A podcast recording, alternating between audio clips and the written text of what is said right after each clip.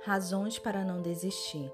Talvez você tenha dúvidas sobre o que a Bíblia diz em relação à tristeza da alma ou ao desespero humano. Talvez tenha até medo de dizer a Deus o que você está sentindo.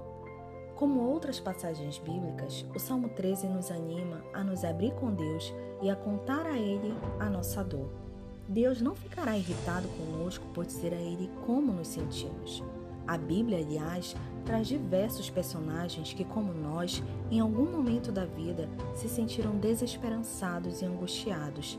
Entre eles, salmistas e profetas, ou seja, homens e mulheres que caminharam com Deus e até o próprio Jesus. Então, não nos recriminemos por isso. Alguns desses personagens lamentaram, gritaram e choraram Outros se mostraram cansados e fatigados.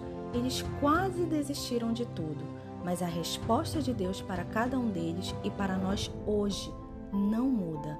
Ela é a mesma sempre. Você é precioso aos meus olhos e digno de honra. Eu o amo. Não tenha medo, porque eu estarei com você. Isaías 43, versículos 4 e 5. O salmista escreve: Tu viste quando os meus ossos estavam sendo feitos, quando eu estava sendo formado na barriga da minha mãe, crescendo ali em segredo. Salmo 139, versículo 15. Deus nos criou com amor. Ele conhece cada detalhe de nós, incluindo nossas inquietações. Nos momentos mais escuros, Ele ainda está conosco.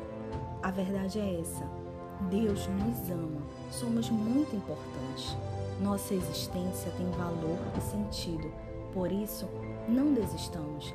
A palavra de Deus pode fortalecer nossa fé nos dias da angústia e trazer luz aos lugares mais escuros da nossa vida e da vida daqueles que amamos. Não desistamos. Há muitas razões para continuar, para acreditar e nós não estamos sozinhos.